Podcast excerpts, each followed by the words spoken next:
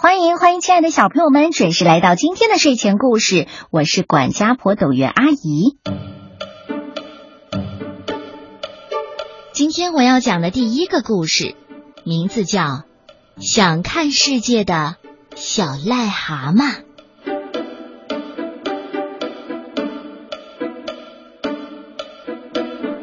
癞蛤蟆妈妈带着她的几个孩子住在井底，每天晚上。癞蛤蟆妈妈都会告诉他的孩子们，他们当中有一只头上顶着一颗宝石。小癞蛤蟆个个都以为是自己头上顶着宝石，所以啊，都高高的举着脑袋一动不动的。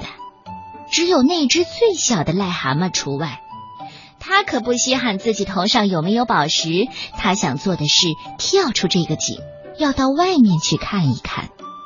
癞蛤蟆妈妈可不欣赏他最疼爱的小儿子有这样的想法，他认为这是幻想病，于是他制止了：“你最好不要乱动，小心你头顶上的那个木桶，它会把你压扁的。”小癞蛤蟆的想法生了根，妈妈怎么说都没有用。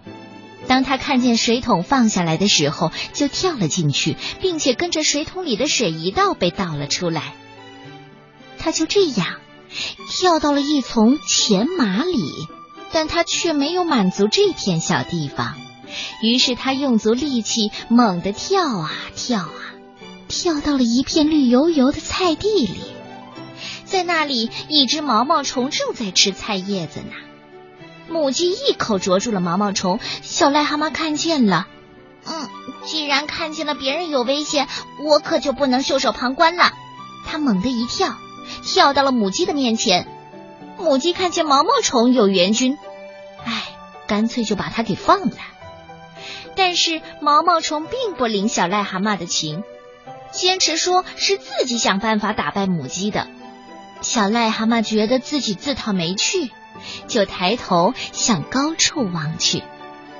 他看见一只欢鸟妈妈坐在鸟窝边，给他的孩子们讲埃及和尼罗河的水。小癞蛤蟆觉得新鲜又好玩，就自言自语的说：“欢鸟妈妈带她的孩子们到埃及的时候，要是能带上我就好了。”正在这个时候啊，欢鸟爸爸回来了，他在空中看见了小癞蛤蟆，把它衔在嘴里。小癞蛤蟆以为欢鸟爸爸是送他去埃及，高兴的不得了，呱呱！哎呦，小癞蛤蟆发出一声惨叫。就死了。原来是花鸟爸爸死死的咬住了他的脖子，把它当成晚餐送给他的孩子们吃。这只想看世界的小癞蛤蟆死了，但是他那种勇于上进的精神，就像妈妈说过的宝石一样，散发着光芒。啊，这个故事实在太可惜了。